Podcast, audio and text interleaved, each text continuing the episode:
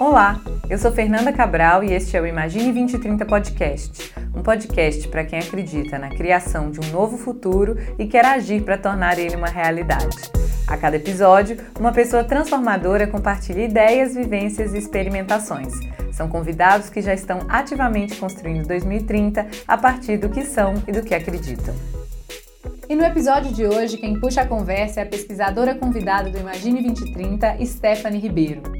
Batemos um papo com Flávia Tambor, cientista social, assessora política da deputada federal Áurea Carolina e participante do mandato coletivo Gabinetona. Com seu trabalho relacionado às políticas públicas, Flávia está atuando em praticamente todos os objetivos do desenvolvimento sustentável. Mas destacamos o ODS 1, Erradicação da Pobreza, ODS 5, Igualdade de Gênero, ODS 10, Redução das Desigualdades e ODS 16, Paz, Justiça e Instituições Eficazes. É, queria que você começasse falando um pouquinho da sua história, assim, contando para as pessoas que não te conhecem quem é a Flavinha, sabe? A Flavinha, como dizer minha mãe, ela caiu do céu. Eu fui descobrir o que significava ter caído do céu. Eu descobri antes dela me falar, né? Como você descobriu? Porque quando eu era criança, os meninos sempre falavam que a minha mãe tinha me achado na lata de lixo. Aí eu falava assim, mãe, os meninos falaram que a senhora me acha na lata de lixo. Ela virava e falava assim, não, você caiu do céu. Só que eu não entendi o que, que era o cair do céu, né? Aí depois, na adolescência, que eu fui perceber, ela tinha perdido, acho que dois ou três filhos. E aí, para ela, foi isso, eu ter me achado numa caixinha, na porta do serviço dela. Para ela, foi isso, ter caído do céu. Ela era uma mulher negra também ou não? Era, ela tem mais traço indígena, né? Um cabelão. Aí todo mundo sabia que eu não era filha dela, porque meu cabelo todo enroladinho. E ela um cabelão, assim, liso, mas negra, assim. É porque tem traço indígena, igual minha avó negra, com os olhos bem claros, assim, às vezes ficava verde, sabe? Era lindo. Como vocês viviam, vocês duas, assim?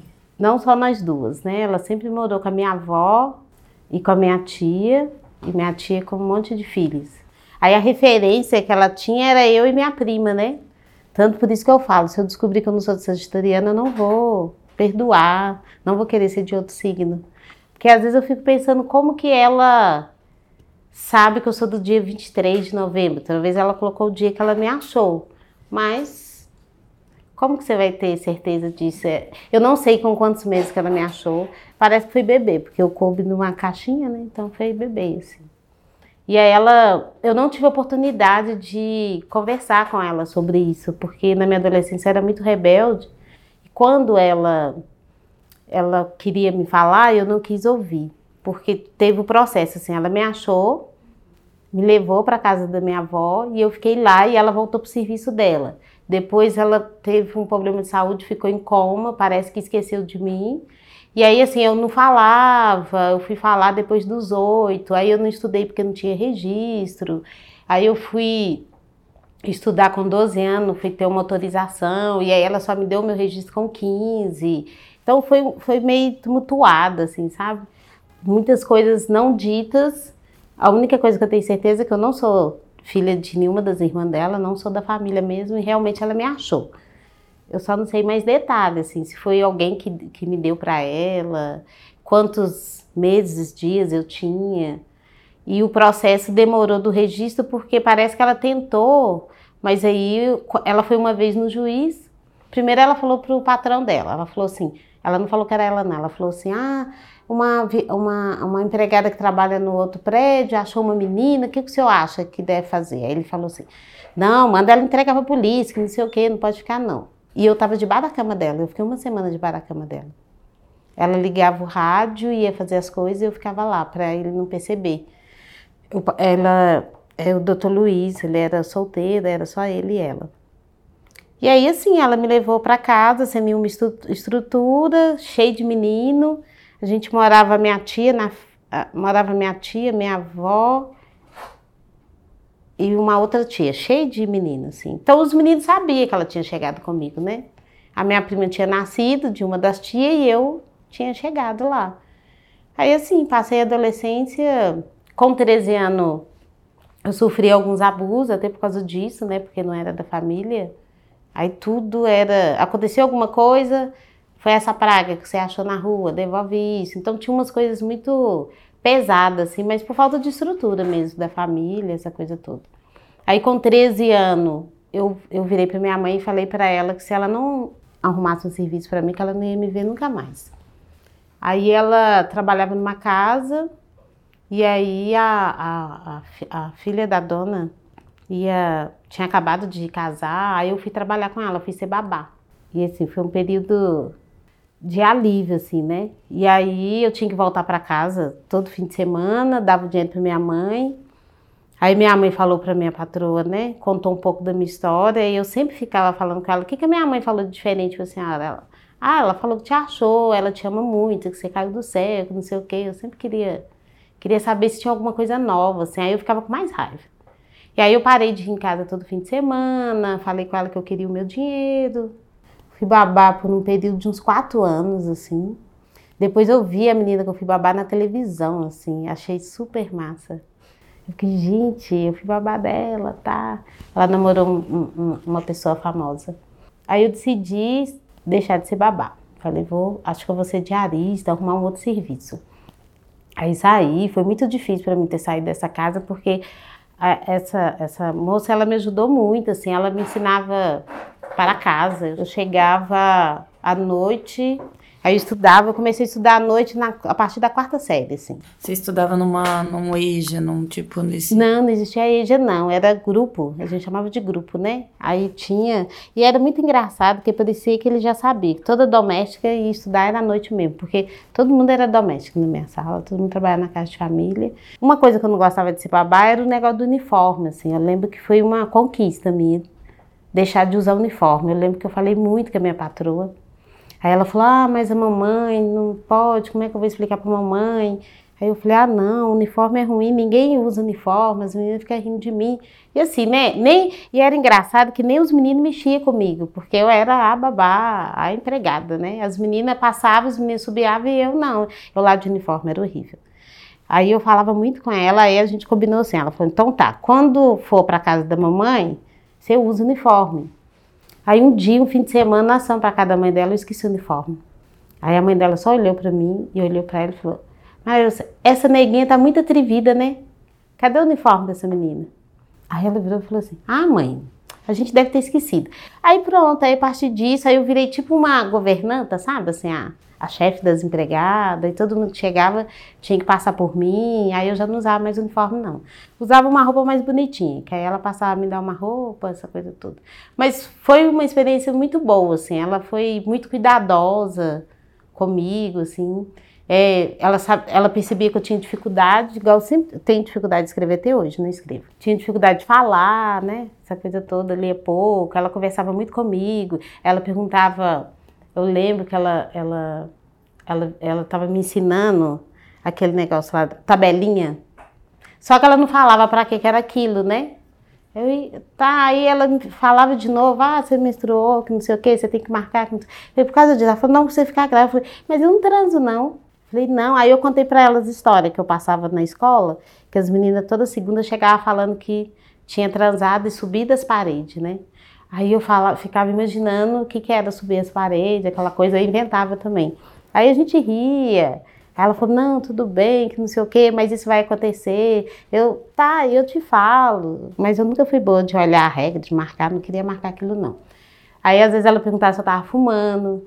Aí eu falava, ah, os meninos passam cigarro e eu coloco na boca. Aí ela ficava toda preocupada, mas eu chegava à noite, ela falava, você bebeu, você fumou. Ela era ela era muito cuidadosa, sabe? Assim, ela dava vários toques, conversava comigo, mas muito escondido. Ela, ela parecia minha mãe, que minha mãe também. A minha mãe não podia demonstrar que gostava de mim ou me dar carinho, que a minha avó morria de ciúme.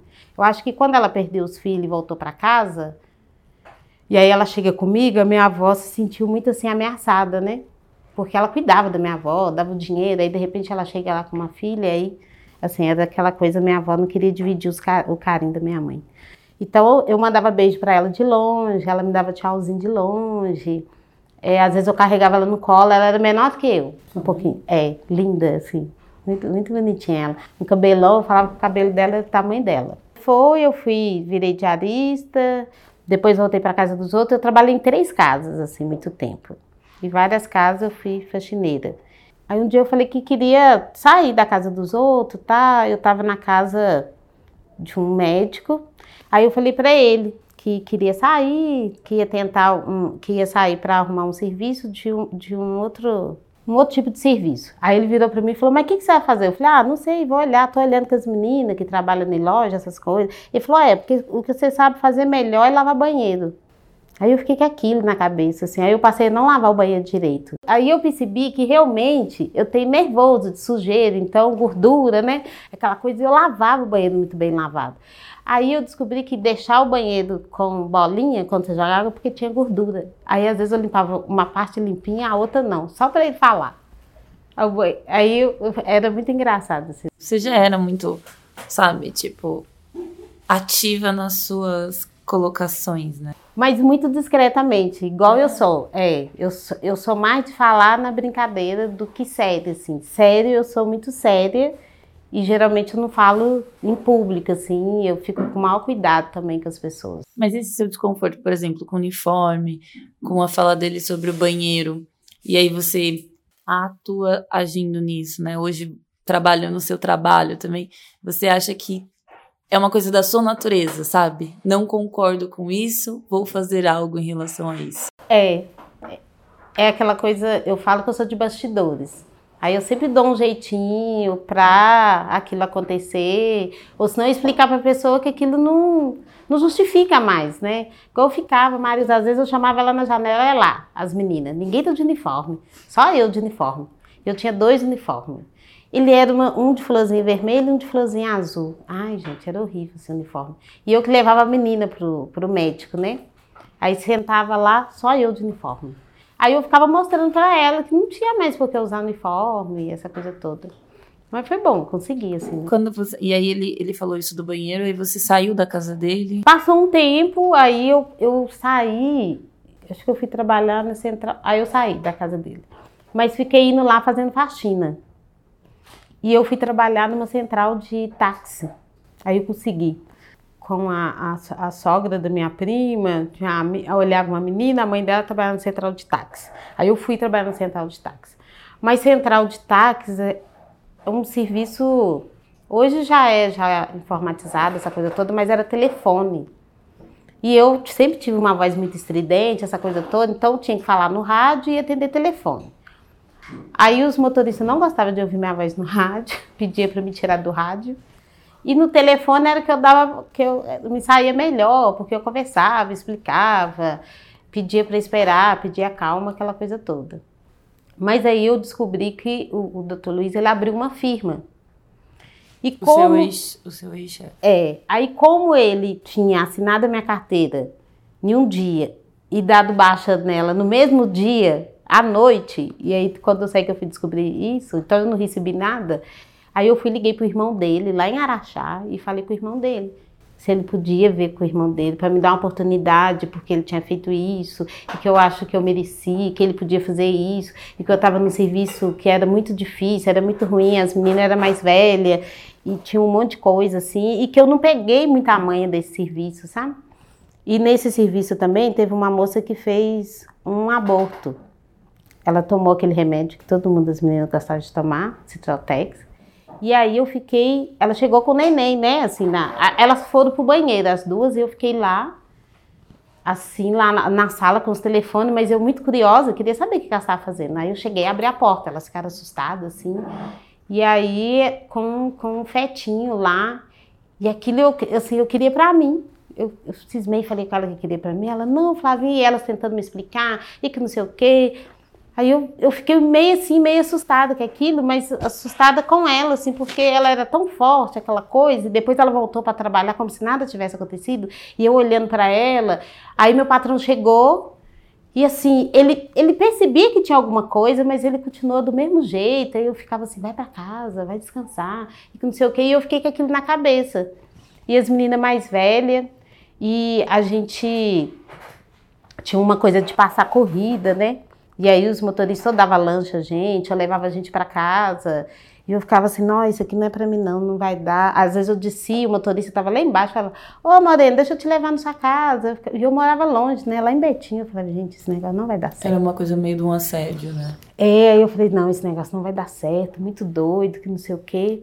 Aí eu, eu fui falar pro meu patrão que eu ia sair. Essa coisa de você falar que você queria o bebê da mulher, né, o feto, na verdade, é, você acha que tem a ver também um pouco com a sua história, com você ter essa dúvida sobre as... Tem, na hora, eu, é porque ela ia jogar ele em algum lugar, né? Elas enrolaram ele, aí eu lembrei de mim, assim. Aí eu falei para as meninas, chorei, falei para elas que eu tinha sido achada, assim.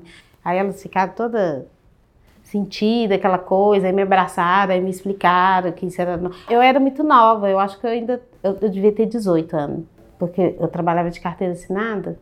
E aí, assim, aquilo fez eu ficar pensando o tempo todo, né? Assim, mas também me fortaleceu, porque a minha mãe não fez isso, né? Ela me colocou em algum lugar. Aí eu lembro que eu falei com ela, assim, ela falou assim, Flávia, eu não tenho condição, eu tenho já um filho de cada pai. Aí eu lembrei da minha tia, que a minha tia tinha sete filhos, cada um de um pai, né? Aí eu fiquei com dó dela, falei, ela já estava no terceiro. Aí eu ficava assim, minha cabeça a mil, mas eu fiquei assim, não, a minha mãe. Aí eu falei para elas que era filho de criança, que a minha mãe tinha me achado e que não sei o que a minha mãe não fez aquilo. Ela falou, eu não tenho como, eu não tenho coragem de se eu ficar com o filho de dar o filho, assim. Então eu fiquei meio indo e vindo na minha história. Você foi empática a você mesma e a sua história? É, eu... E também a ela, né? A ela, entender a história dela, porque tinha minha tia, e também lembrar que a minha mãe não fez, né? Assim, aí eu sempre me perguntei assim, por que, que a minha mãe ela fez isso? Toda vez que eu vejo na televisão, até hoje, que fala, ah, achou um filho, isso eu ainda não tenho controle sobre isso. Eu faço terapia desde os 18 anos, mas é muito forte para mim. Porque eu fico pensando, por que, que não fez igual a minha mãe? Por mais que no início o que a minha mãe fez eu não achava certo. Eu nunca entendi até os 15 anos por que, que a minha mãe me deu, por que, que ela não ficou comigo. Ela podia ter um monte de filho, por que, que ela não ficou comigo. E, e na escola, eu falava, contava uma historinha. Eu falava assim: era uma vez uma mulher que queria que a filha dela fosse princesa. Aí colocou a filha dela na casa mais linda da cidade. Só que por infelicidade quem achou era empregada. A minha professora sacou que era minha história, ela me proibiu de contar essa história. Aí os meninos sempre falam: "Ah, conta aquela história da menina que a mãe queria que ela fosse princesa, quem achou foi empregada". Eu não, já até esqueci, não sei mais. A trajetória assim, da vida sempre fazia que eu voltasse e refletisse isso. Mas isso também ajudou porque eu fui amadurecendo algumas coisas assim. Eu fui internizando que o que a minha mãe fez, igual eu xingava ela até os meus 15 anos, por que, que ela fez isso, por que, que ela não ficou comigo. Mas depois eu fui entendendo que isso acontecia e que a minha mãe fez uma escolha bacana, assim, né? De me colocar numa caixinha com um bilhetinho, uma garrafinha de leite. A minha mãe, a minha mãe chegou a falar que tinha um bilhete, que eu tinha um bilhete. A minha, a minha tia chegou a falar que no bilhete parecia que quem me colocou não foi minha mãe, foi minha avó que falava a mãe dela não tem condição de criar ela. Só que são histórias que elas nunca, ninguém nunca contou a mesma história. Aí eu fiquei fazendo faxina, fui procurar outros tipos de serviço. Aí você, você falou que você estava no, no trabalho com de, no central de táxi. É, eu e aí você lembrou do seu patrão que ele estava. Ah, não, aí eu fui falar com meu patrão, eu falei com ele que eu não podia ficar. Ele, ele percebeu que, que eu devia ter descoberto alguma coisa. Porque eu acho que ele já estava acostumado das meninas, dessas coisas todas, dessas relações. Aí ele falou: Não, eu acho que você. Como eu era mais nova e estava aprendendo, ele, ach, ele percebeu que eu poderia aprender de uma outra forma, não ter muitos vícios, sabe? Assim, não pegar carona com motorista, essa coisa toda. Aí eu falei, não, eu quero sair, que não sei o que. Ele falou, não. Aí ele falou assim, eu te pago lanche, te dou lanche. Eu falei, não, não, não precisa não. Ele falou, não, que pena que você vai sair, mas o que, que você vai fazer? Você vai voltar para casa dos outros? Nem me falou que você trabalha na casa dos outros. Eu falei, não, vou procurar alguma coisa, não sei o que. Mas aí eu quero sair. Aí eu fui sair, não fiquei nem um ano. Aí isso prejudicava muito, né? Você receber aquela coisa, fica pelo menos um ano. Não fiquei nem um ano. Aí saí. Aí fui procurar outro tipo de serviço. Aí eu acho que eu fiquei de faxina um bom tempo. Estava muito envolvida no movimento negro. O movimento negro também foi minha família, assim, me achou. Porque com 16 anos, eu estava andando na rua lá, em Betim, E aí uma mulher passou perto de mim e falou que eu era muito bonita. E ninguém nunca tinha ouvido isso que eu era muito bonita. Eu só levava chute na bunda, era que chute, galinha do céu, essa coisa toda. E aí eu lembro que eu olhei para ela meio assustada e fui. Abaixei a cabeça e fui para casa. Aí eu falei para minha mãe que uma mulher tinha falado que era muito bonita. A minha mãe virou Flávia, Flávia, toma cuidado, esse povo fica pegando menina, essa coisa toda. Minha mãe tudo assim. Aí passou um tempo, eu só encontrei com essa mulher de novo. Aí ela chegou perto de mim e falou que era muito bonita e que se eu podia desfilar para ela. Aí lá vai eu falar para minha mãe de novo. Aí minha mãe quase. Quem que é essa mulher? Aí que já queria saber quem que era essa mulher. Aí eu falei, tá, tá bom. Aí fiquei quietinha. Mas aí ela descobriu, ela passou, ela, ela morava no bairro à frente, ela passava na rua do meu bairro, ela me viu lá no portão, ela foi conversar comigo, que não sei o que, e falou que era do movimento negro, eu nem sabia que era, que eu era muito bonita e que ela mexia com desfile afro. E aí eu fiquei toda encantada com aquilo, que não sei o que, né? Nunca tinha ouvido falar que eu era bonita, assim, foi a primeira vez. E aquilo mexeu muito comigo. Aí eu lembro que eu fui escondida lá na casa dela, falar com ela. Aí o povo falava que ela era da macumba, ela nem nunca foi da macumba, tadinha. Aí falava que ela era macumbeira, aquela coisa toda, não podia ir lá. E ela, assim, uma negra linda, pretinha, pretinha. E tinha uma filhinha. E aí eu fui na Edna, assim, ela que me apresentou para esse mundo do movimento negro, foi maravilhoso, assim. E nisso que entra a dança afro? Aí entra a dança afro, aí a, eu vou conhecer, aí aonde ensaiava era uma escola de dança afro, né? A Companhia Primitiva de Arte Negra, e aí eu vou conhecer os pretos da cidade toda, assim. E o seu nome também, novinha. né? É, aí aparece o nome, mas o nome veio depois de uns cinco anos, mas o Flávio Tambor veio por causa da dança, porque precisava de um nome artístico, aí todo mundo tinha um nome artístico, e o meu nome só Flávio, Flávia dos Santos. E aí tinha, tinha a Flávia Silva e eu era a Flávia dos Santos. E aí eu falei, não, vamos colocar um nome, vamos achar um nome. Aí eu falei, Flávia. E eu, e eu gosto muito de tambor, só que eu não sei tocar. E comecei a ir no candomblé também. No candomblé, mulher não toca.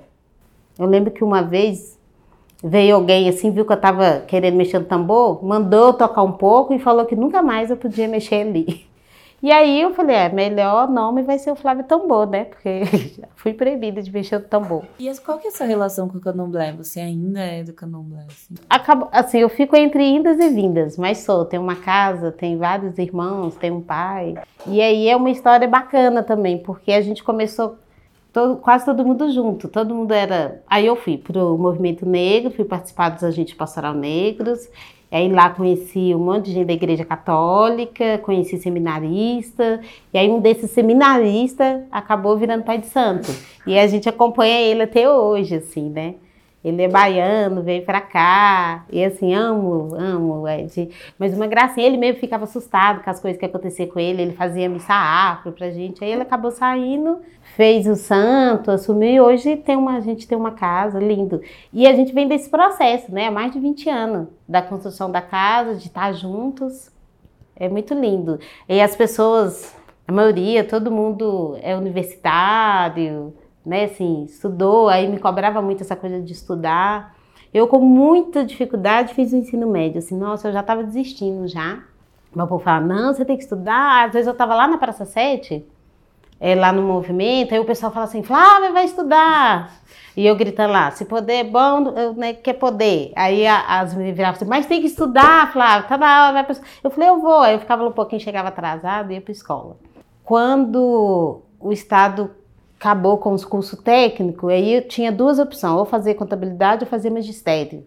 Aí eu falei, agora eu vou sair da escola. Não vou fazer nenhum dos dois, aquela coisa toda. Mas você, você é uma coisa que te deixa insegura ainda, você acha? Total, assim, foi Aí minha trajetória na escola foi muito difícil. Aí meus colegas falaram assim: Flavinha, vamos fazer contabilidade. Eu falei: não, gente, jamais. Esse treino dentro da minha cabeça, que não sei o quê. Então você, você vai ser magistério? Eu falei: não, não quero não. Negócio de criança, eu fui babado, não quero não, que não sei o quê. Flavinha, você tem que estudar. Eu falei: mas só tem isso, só isso. À noite só tinha essa opção.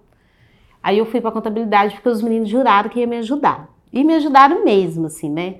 Porque eu também tinha dificuldade de colar. Aí eu chorava, os meninos tinham que pegar minha prova, fazer minha prova, ou eles.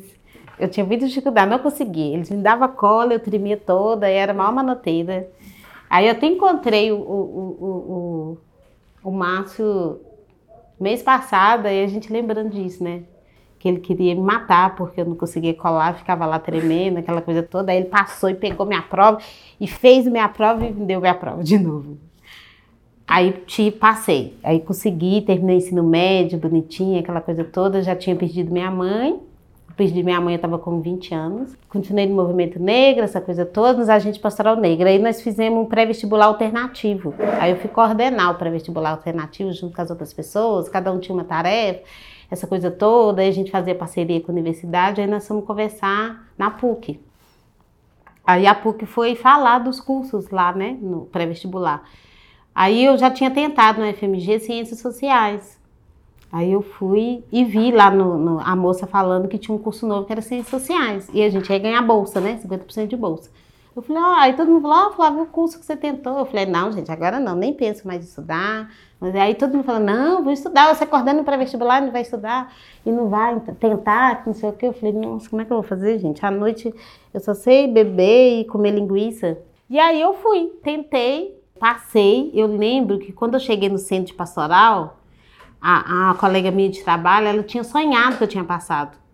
E aí ela acordou de manhã cedo, lembrou que eu tinha feito vestibular e olhou. Ela imprimiu, escreveu assim, vai ser largo ou cagada demais, não sei o quê. Eu tinha passado, eu, só que eu não passei com 50, eu passei bem lá embaixo, sabe? Ela falou, nossa, é cagada demais, você é sortuda demais, que não sei o quê. E todo mundo me zoando, que não sei o quê. Aí eu sempre fui carequinha, eu fui escrever filha da PUC aqui.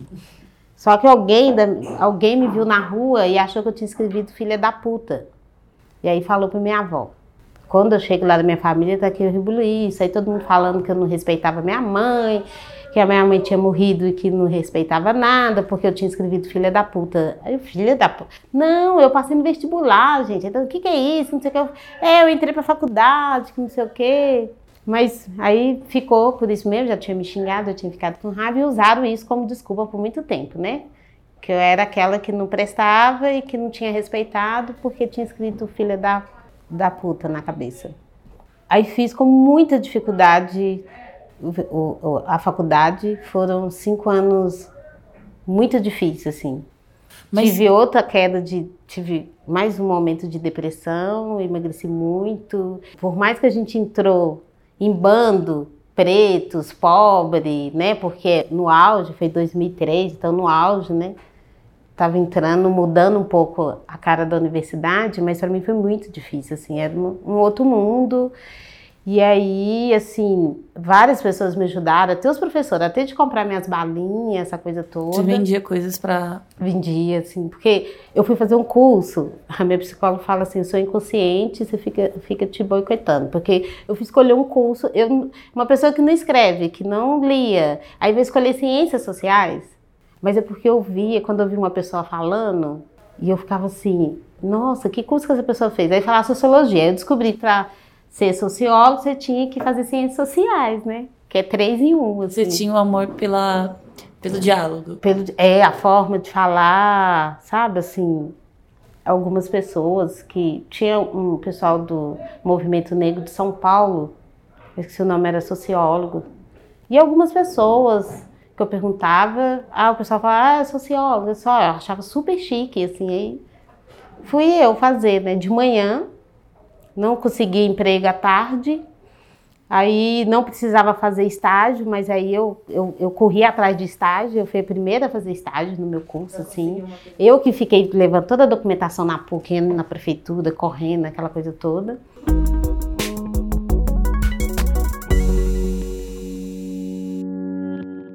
Nossa, eu, eu, eu fico assim pensando, teve um processo com mulheres que foi muito violento, mas também teve algumas mulheres que de certa forma cuidaram de você. E hoje você vê, você convive, né, com mulheres desde a que te levou para o movimento negro, desde a que te dormia com você para te proteger, é, da que te fazia a tabelinha. É, hoje você trabalha com muitas mulheres. E aí eu fico pensando como foi esse processo de ressignificar essa relação entre mulheres para você, assim? É, de entender, porque, de certa forma, suas tias tinham um comportamento muito violento com você. E ele se dava por conta de, da sua história, do que você era. E como é hoje, assim, porque você tem uma leveza muito grande para tratar com todo mundo, assim.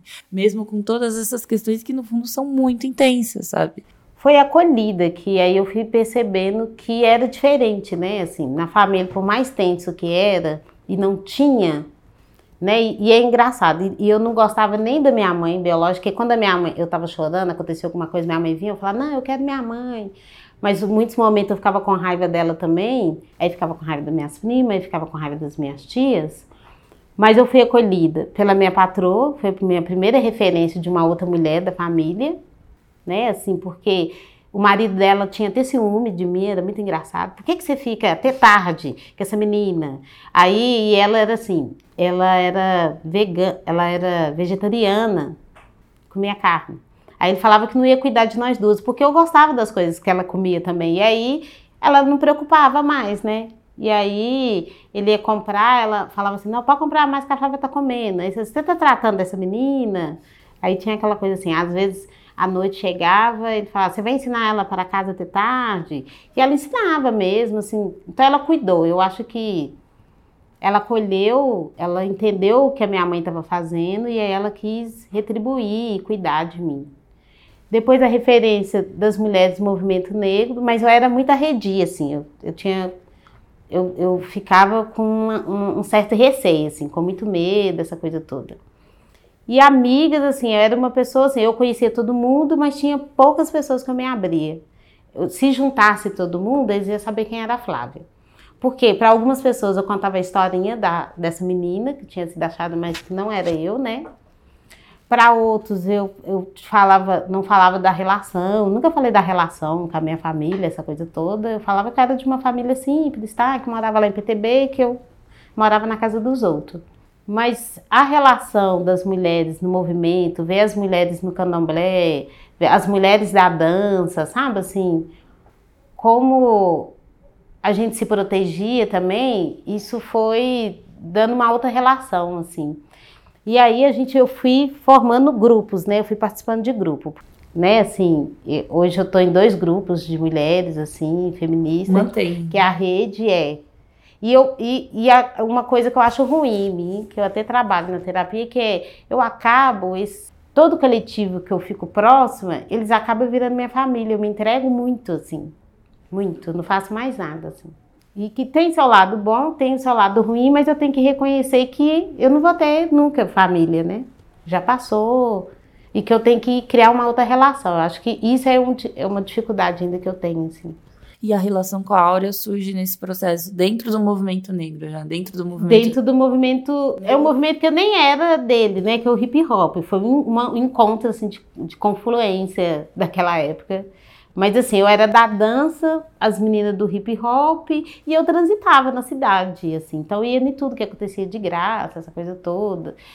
E aí teve o fórum, o fórum que a Aura ajudou a constituir, né? Fórum de Juventude. E aí a gente começou, e tinha Larissa, tinha um, um, um, outro pessoal, os meninos. Então, assim, às vezes a gente ia para o centro cultural que tinha música ao vivo, às vezes os meninos usavam lá do hip hop, usavam o espaço centro cultural da FMG, sabe? Só que como eu era mais velha, assim, eu não, não fui para cultura hip hop. Eu fiquei rodeada ali do pessoal e algumas coisas com os meninos, mas eu não conseguia, assim, não conseguia escrever, falar, eu ficava com vergonha. Aí eu ficava mais tímida na minha. Então aí eu ficava, não, eu sou da dança. A dança não precisa falar, não sei o quê. Vou lá dançar, suar o corpo, bacana. Mas aí ficava aquele bolo, né? Aquele movimento todo, vários movimentos. Ali eu transitando na cidade, que eu fiquei solta para isso, né? Assim, não tinha o que voltar para casa, não tinha família, então fazia disso a minha família, assim. Era... E aí eu fui trocando, né? Não era esse grupo, era esse. Eu ficava, nossa, o que, que eu vou fazer? E é, é assim, é, você chegou a dar aula Cheguei da aula, aí fiz faculdade, bonitinho. 2008 eu terminei a faculdade. 2009 eu arrumei um emprego enquanto, enquanto curso superior. Fui Nossa, lá, foi uma assinei. emoção, olha só, Foi, cara. chorei, cheguei. Não, chorei demais, chorei demais, assim. Porque quando eu saio de casa com três anos, na vida lá fora, ter a minha vida enquanto doméstica, ela foi melhor, né? Por toda dificuldade, mas tinha um diálogo que não sei o quê. Foi bom, assim. Eu voltei para uma outra casa, para um, um outro serviço, né? Assim. E as, as minhas patroas sempre gostavam muito de mim, assim, e, e tinha um carinho muito grande, né? E, e quase, é, assim, duas delas sempre virava aquela coisa de patroa era madrinhas, né? Tem uma que eu chamo de madrinha até hoje, converso com a filha dela no Face, e a Dinha, a Ana, essa coisa toda. Então tem um, um- um- eu tive uma acolhida, sabe? Tive uma acolhida fora, assim. Eu acho que o mundo me acolheu, porque todo mundo, assim, De um lugar até inesperado, né? é, a rua, né? O lugar que eu mais tive medo, onde eu fui deixada, mas foi que me acolheu, assim, os movimentos, a rua, as pessoas, os lugares que eu passei. Né, na faculdade, assim, a minha primeira prova, eu virei para a professora, ela entregou a prova de todo mundo. Aí eu fiquei lá, e falei, professora, você entregou minha prova? Falou, ah, você deve ser a Flávia. Ela, eu não entendi nada que você fez. Aí eu falei com ela, eu posso falar para a senhora que eu li.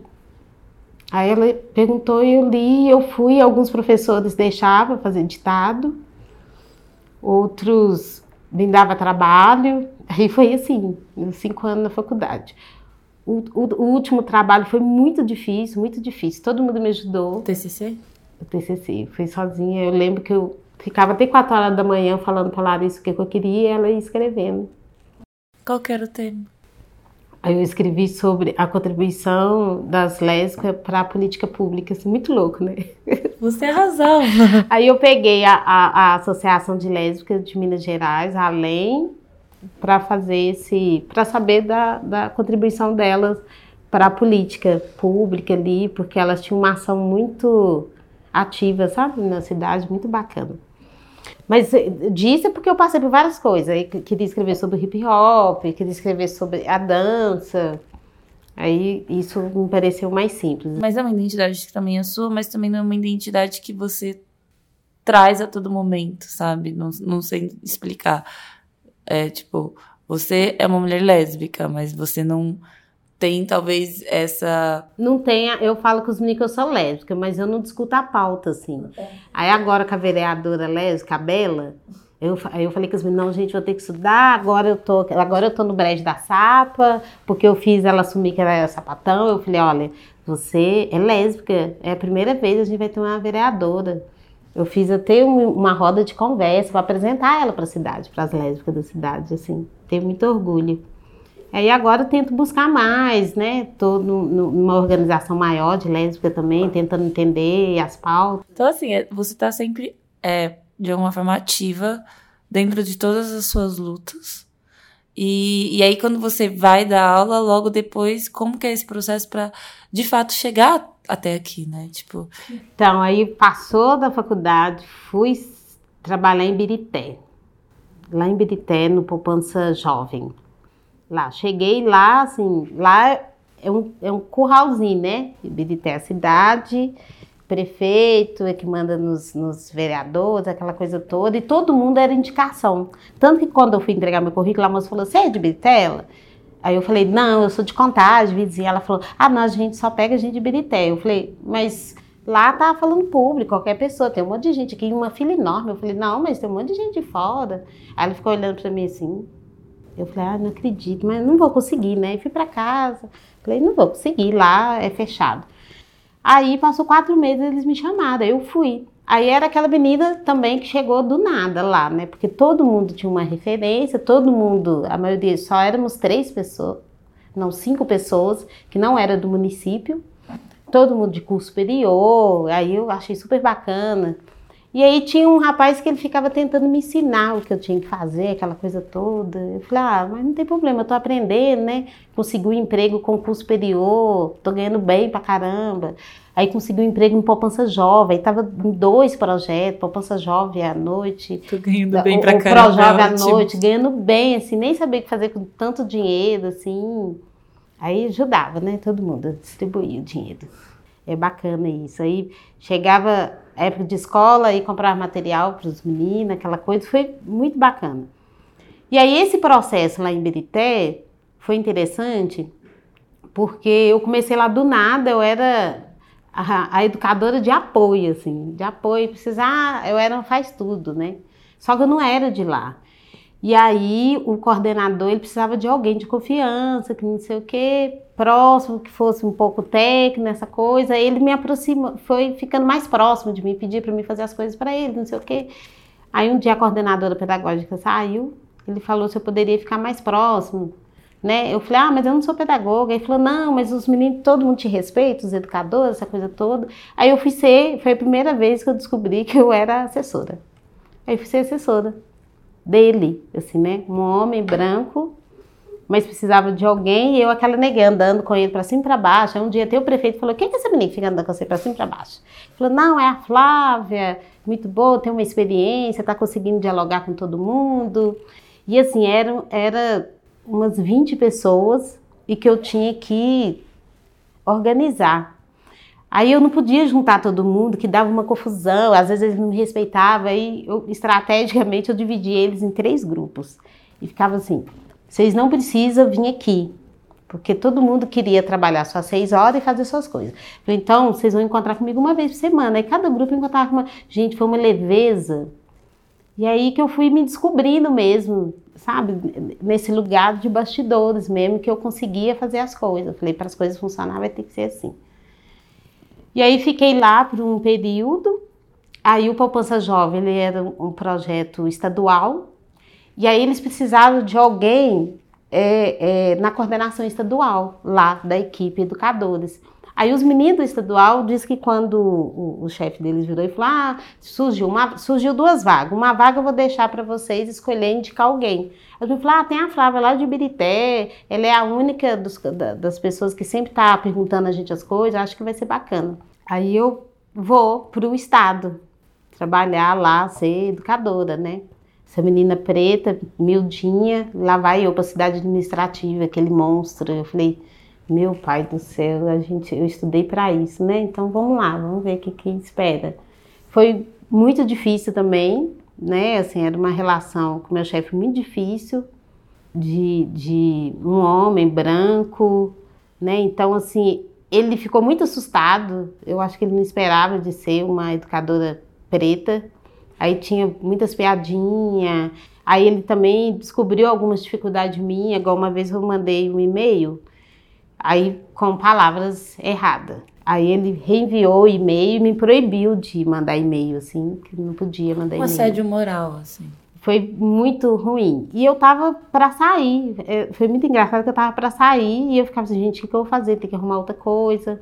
Aí foi eu aí comecei a dar aula, aí saí do Poupança Jovem à noite, do Pro Jovem à noite e peguei designação por um período. Só que você ser professora designada é muito é um sofrimento. O que, que é designada? Expõe que você não é concursada. Aí tem a vaga, você vai concorrer igual todo mundo. Aí você tem alguns critérios.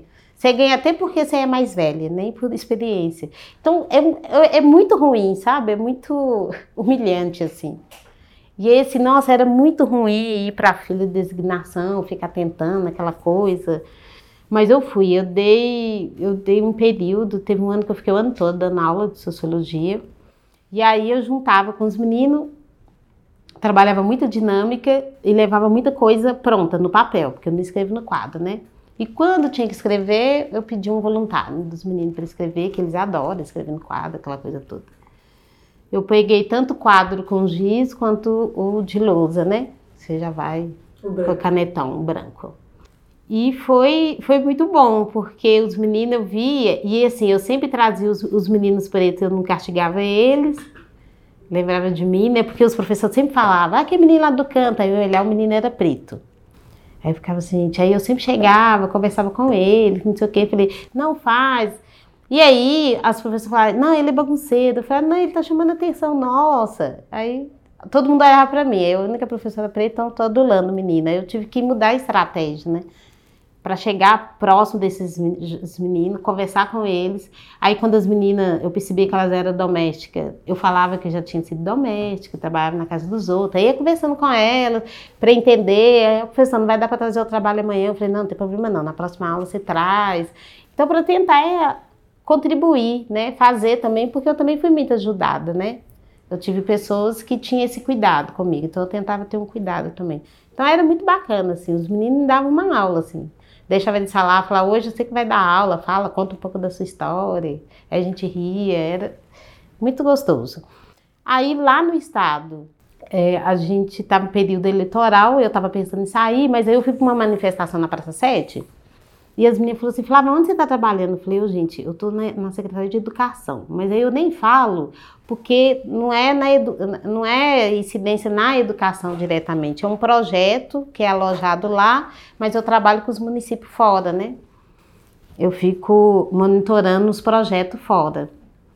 Aí as meninas falaram, ah, não, fica lá, só, o PT vai ganhar, a Macaé que vai ser secretária. Eu falei, a Macaé, eu conheço a Macaé do movimento, né? Essa coisa toda. Eu falei, será? Eu fiquei com aquilo. E todo dia eu me sentia forte. Eu ia, aí eu olhava pro meu chefe. E só pensava, já e só pensava. Aí, às vezes, quando saía assim, ah, o, o governo Pimentel está apresentando seus secretários, possíveis secretários. Aí eu vi ele falar assim, mas ele apresentou uma mulher preta, nunca ouvi falar dessa mulher, que não sei o quê, qual é a trajetória dela. E eu toda orgulhosa ficava pensando comigo, Macaé é uma preta maravilhosa, que não sei o quê, eu conheci ela desde os meus 16 anos. E aí, assim, eu ficava toda orgulhosa, mas quietinha, e eu fiquei lá, por muitos meses. Assim que Pimentel ganhou, ele foi mandado embora. Aí eu fiquei lá, aí tinha tinha uma, um setor que trabalhava questão racial. Aí tinha uma coordenadora, aí eu fui lá, conversei com ela. Falei assim, ah, eu sou do movimento negro, eu posso te ajudar, essa coisa toda, fazer esse, né, esse diálogo, conversar, fazer alguma coisa, conhecer a Macaé, que não sei o quê. E aí o pessoal do movimento negro também foram lá porque eles estavam conversando com todo o secretário. E quem foi lá foram pessoas que eu conhecia. Aí a, a Cleide virou e falou, ó, oh, Macaé, tem uma neguinha lá do outro lado, traz ela pra cá, pra perto de você. Aí falou, ah, quem que é? Aí mandou me chamar. Falou, ah, que bom você tá aqui, não sei o quê. Você é concursado? Eu, não, não é, é, contrato. Aí tá, eu fiquei lá, ela me levou, me trouxe para esse setor, que era o setor racial lá, trabalhava as políticas por questão racial, indígena e quilombola, aí maravilhoso, assim, muito bom, por todas as dificuldades, assim, mas era muito leve, muito gostoso, assim. E aí de lá, com a Macaé, a Áurea, aí veio as eleições para vereadores, e aí, eu lá, assim, conversando um dia com as meninas, com algumas mulheres, eu falei, gente, a gente tem, a gente vai ter mulheres pretas candidatando, que não sei o que, vamos fazer alguma coisa, eu tô cansada, sempre trabalhei nas candidaturas de homens brancos. Eu trabalhei para Maria Ilma, que era empregada doméstica, eu trabalhei na campanha dela, foi muito bom. Depois disso, só, antes disso, era para os homens e depois disso também foi para os homens. E aí nós fizemos uma reunião no dia dos namorados, na casa de uma das pessoas que é da Atitude Mulher, para conversar sobre isso, né? Mulher nesse espaço e, e declarar apoio à Aura que a gente ia, cada uma do seu jeito, fazer alguma coisa na rua. Aí a gente, ah, vamos fazer rodas de conversa. Aí eu falei, olha, gente, eu só tenho à noite, porque eu trabalho durante o dia na secretaria e tem à noite, né, assim, e a, a, a a Macaé do PT, tem os candidatos do PT, a aula do PSOL, então fazer uma coisa mais discreta. E aí eu fui, falei, e aí eu e a Aura marcava, a gente já foi em roda de conversa com três pessoas, com 20 pessoas, mas já fomos em roda de conversa com três pessoas, assim. Eu fiz roda de conversa até lá no, no churrasquinho da Ana Paula, lá no, na, na favela, chamamos um grupinho lá, fizemos roda de conversa lá. E a gente. E aí eu me dispus a ir algumas agendas com ela e ia tá. Aí tá bom. Aí ela ganhou. Eu até fiquei em casa no dia, nem fui lá na praça, né? Porque eu bebi o dia inteiro, estava super tensa, já estava tonta e chorei telefone. linguiça. Mandei, comi linguiça, mandei mensagem. E aí eles fizeram. Eu fui, acho que é, eu fui uma, duas reuniões das muitas, só acompanhava mais pelo Face, achava lindo aquele colorido. Falei, gente, que povo mais cheio de vida, muito lindo, né? Era minha cara, assim. E assim, aí teve um, um planejamento. Só que eu fiquei sem jeito de ir no planejamento. Aí tava o Evandro no planejamento, porque o Evandro tinha sido pré-candidato também. Eu falei, Evandro, vai ter o planejamento lá das muitas. Eu queria ir, mas tomei sem jeito, não sei o quê. Ele falou, não, pode ir, você vai. Qualquer coisa você fala que você é do, do Pretas em Movimento. E como eu não vou também, você tá aí no meu lugar, não tem problema não. Aí eu fui nos. É, é do fim de semana, sábado e domingo. Aí, super bacana o planejamento, foi lá na Savassi, tá? Aí no domingo, na hora que terminou, assim, tava terminando, a Aura chegou perto de mim. Lá ela já tinha tirado que elas iam poder indicar três pessoas delas, né, de confiança. Aí a Aura falou assim: Ah, eu quero você nesse lugar. Eu falei: Aura, para de graça, vamos brincar. Você tá cansada. E ela falou: Não, eu quero ser nesse lugar. Aí eu fui para casa, assim. Aí eu até comentei com a Ana Paula, falei assim: A Aura falou que. Aí a Ana Paula falou assim: Ah, mas eu acho justo. Eu falei, ah, falou, ah, Flávia, você acompanhou ela? Não sei o que. Eu falei, não, não, mas eu acho que ela tá aí brincando. Aí pronto. Aí quando foi na outra semana, a Aura foi lá em casa e falou assim, ah, onde você tá? Eu falei, tô lá, com a Macaé, que não sei o que. Ela falou assim, olha, é, como você viu lá no planejamento, a gente tá precisando de algumas pessoas. E aí eu queria que você fosse uma dessas pessoas. Você topa? Aí eu fiquei louca, né? Eu falei assim, é, tá, você veio pra fazer mais ou menos o quê, não sei o quê. Aí, depois, quando ela saiu, eu liguei pra minha é, psicóloga. Falei, não, me atende amanhã que não sei o quê. Aí eu falei com minha psicóloga. A Aura me chamou pra trabalhar com ela. Ela falou, nossa, maravilhosa. Eu voltei na Aura, a Aura é maravilhosa, começou. E ela assim. Aí eu virei e falei assim: não, mas eu não posso ir, porque é por causa da minha dificuldade, eu ainda não escrevo, eu, né, eu não sei como que eu vou poder ajudar ela, eu não falo assim em público, não sei o que. Ela virou para mim e falou assim: a Aura te chamou para trabalhar na comunicação? Eu, não. Ela te chamou para você ser intérprete? Eu, não. Ela falou, então você vai. Você vai. Você vai trabalhar com essa mulher maravilhosa e começou. Não, minha psicóloga era fã dela. Assim. Aí eu falei assim, tá, eu vou. Não, eu vou, eu vou, vou viver essa experiência, vão lá, que não sei o quê. E tamo aí. Você tá. Você imaginava que você estaria aqui com a Áurea já deputada federal em dois anos depois de não. tudo? Quando ela falou, que as pessoas falam, ah, Áurea vai de candidatar, eu não, não, nós vamos. Mas o, nós vamos terminar esse processo, nós estamos entrando agora, vamos conhecer, que não sei o quê. Aí quando a gente foi conversar sobre isso, que ela falou, e eu sempre, assim, eu sempre, sempre topo tudo, acho maravilhoso, né? Eu falei assim, nossa, você é doido demais. Que estadual? Nós vamos para federal. Vamos colocar... Aí eu lembro a gente saindo, vindo de um bairro assim, descendo a avenida, e eu lá, nossa, vai ser doido demais, nós vamos. Aí ela olhando assim, é, Flavinho, nós vamos. Eu falei, vamos, nós vamos, nós vamos, Aldo, nós vamos, vamos fazer roda, conversar com todo mundo. Não, que estadual nada, nós vamos para federal. Vamos chegar com tudo e vai ser lindo, assim. E foi lindo, assim é uma coisa assim, vamos com tudo, vamos riscar, é isso, é o momento. E eu lembro que eu ficava assim, Aura, eu acho que é o momento, é o momento. A gente nunca teve esse momento, assim. A gente tem que aproveitar isso que tá aí, fluindo, eu não sei o que que é. É agora, negócio, vou embora, vou embora, eu tô com você. Eu ficava assim, não, tô com você, nós estamos juntas.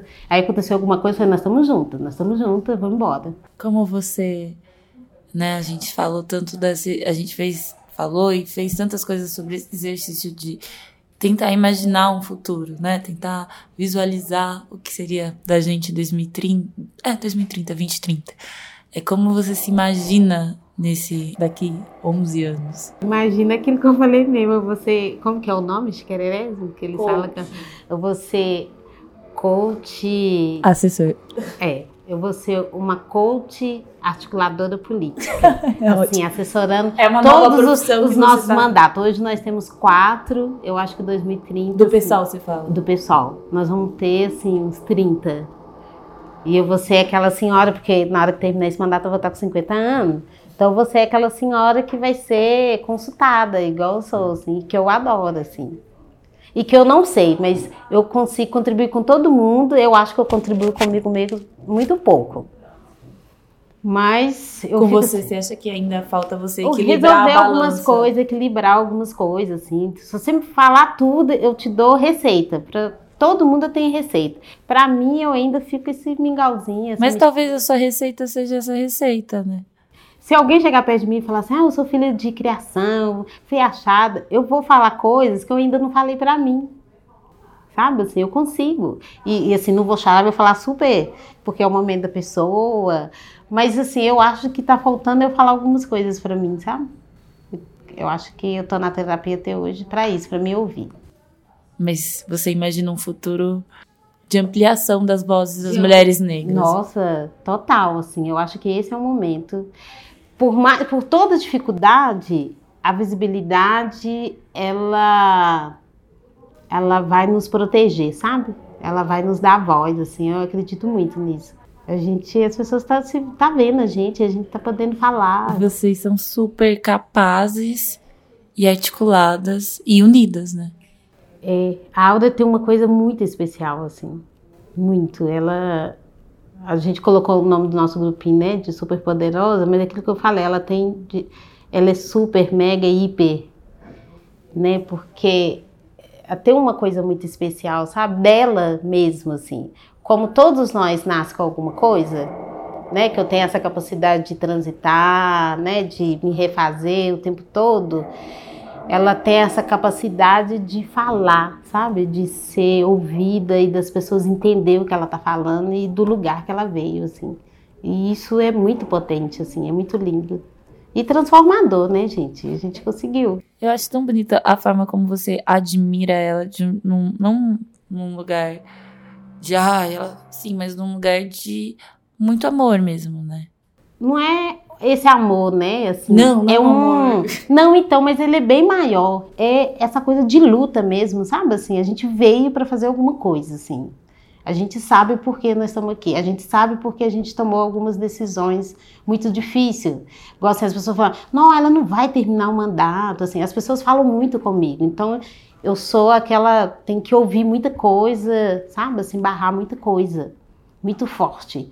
Mas aí eu só, eu acho assim, nós sabemos o que nós estamos fazendo e por que nós estamos fazendo. E onde vocês querem chegar. E aonde nós queremos chegar. E nós chegamos. Então a gente está provando que é possível. Então não vamos parar, sabe? Assim.